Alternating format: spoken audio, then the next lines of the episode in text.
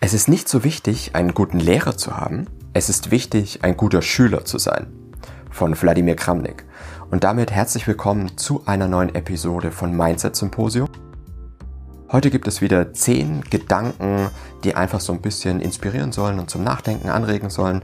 Und das erste haben wir jetzt schon gehört. Es ist nicht so wichtig, einen guten Lehrer zu haben. Es ist wichtig, ein guter Schüler zu sein.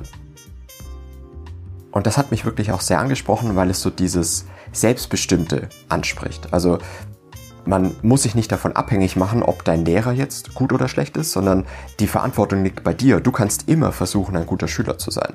Also ich finde dieses Selbstbestimmte, dass man nicht die Schuld auf andere schiebt, ach, ich hatte halt keinen guten Lehrer, ist was ganz Schwieriges. Und wenn du was selber in der Hand hast, dann gibt es auch irgendwie eine Kraft und eine Hoffnung, auch selber wirklich machen zu können.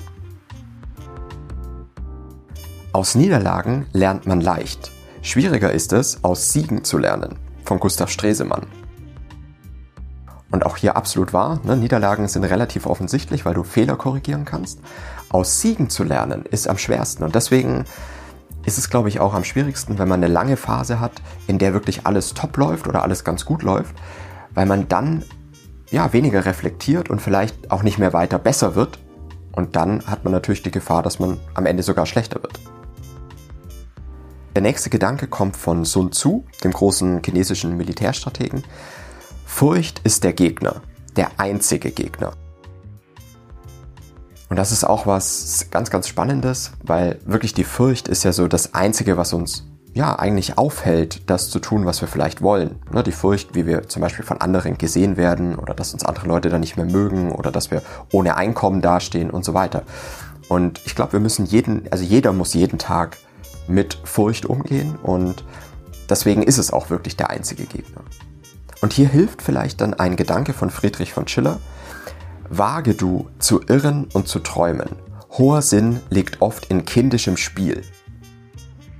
Irren und träumen und das einfach mal zu wagen gegen die Furcht, die der Gegner ist, finde ich super wichtig und das Ganze vielleicht auch wirklich einfach als kleines kindisches Spiel ansehen und einfach mal in der Hinsicht was probieren. Das ist, glaube ich, super befreiend, also zumindest für mich. Etwas heftig Begehrtes schnell erreichen und dann leise davon enttäuscht sein, ist vielleicht der glücklichste Zustand, denn er führt den Menschen wieder zu sich selbst. Von Richard Benz. Finde ich auch sehr spannend. Ich glaube, jeder kennt es so ein bisschen, wenn man was wirklich wollte, was erreichen wollte, hat darauf hingearbeitet und dann merkt man, hm, so toll ist es irgendwie nicht. Ne? dann ist das aber, wie er hier beschreibt, der glücklichste Zustand, weil es führt dich wieder zu dem Kern zurück, was du eigentlich wolltest und du kannst im Prinzip neue Ziele setzen.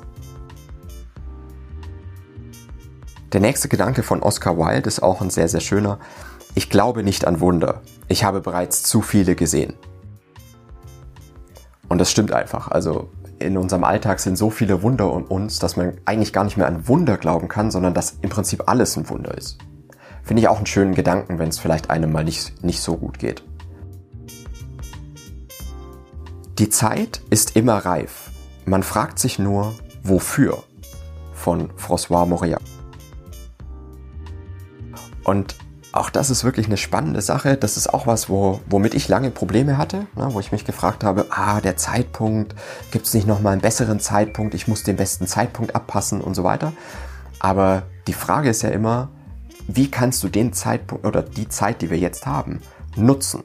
Und wie musst du vielleicht deine Ziele, deine Vorgehensweise etc. daran anpassen, damit es für dich jetzt der richtige Zeitpunkt ist? Und wir bleiben beim Thema Zeit und äh, das nächste, der nächste Gedanke kommt von John Steinbeck und er sagt, man verliert die meiste Zeit damit, dass man Zeit gewinnen will.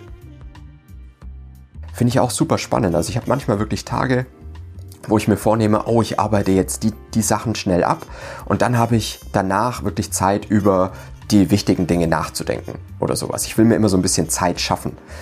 Aber dadurch verliere ich eigentlich Zeit, weil dann gehe ich direkt in die Arbeit rein und ehe ich es mich versehe, ist es schon irgendwie dann Nachmittag. Und deswegen, eigentlich ist es sinnvoller, das andersrum zu machen.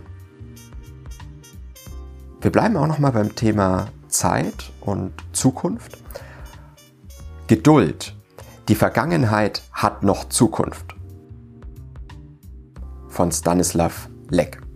Finde ich auch super spannend, weil die Vergangenheit hat noch Zukunft, klingt ja irgendwie an sich paradox, aber man muss es ja so sehen, dass man wirklich in der Vergangenheit etwas ausgesät hat, was man in der Zukunft irgendwie ernten kann. Man hat irgendwo Arbeit reingesteckt, man hat sich bemüht, man hat Kontakte aufgebaut etc.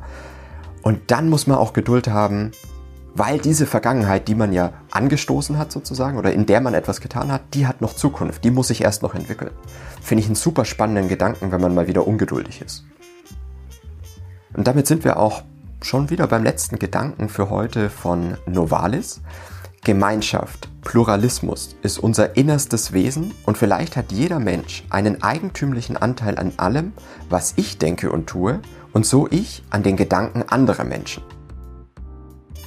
Und das finde ich auch wirklich super, super spannend, dass man, also dieses, also ich glaube zum Beispiel nicht an Gott, aber ich glaube schon, dass irgendwie alles miteinander zusammenhängt und miteinander zu tun hat. Und das finde ich einen sehr, sehr schönen Gedanken. Vielleicht kommt es auch dahin, daher, ich bin ja wie wahrscheinlich eine ganze Generation zum Beispiel mit dem Film Der König der Löwen aufgewachsen, in dem es ja auch sehr stark darum geht, dass alles ein großer Kreislauf im Endeffekt ist. Das ganze Leben ist ein großer Kreislauf.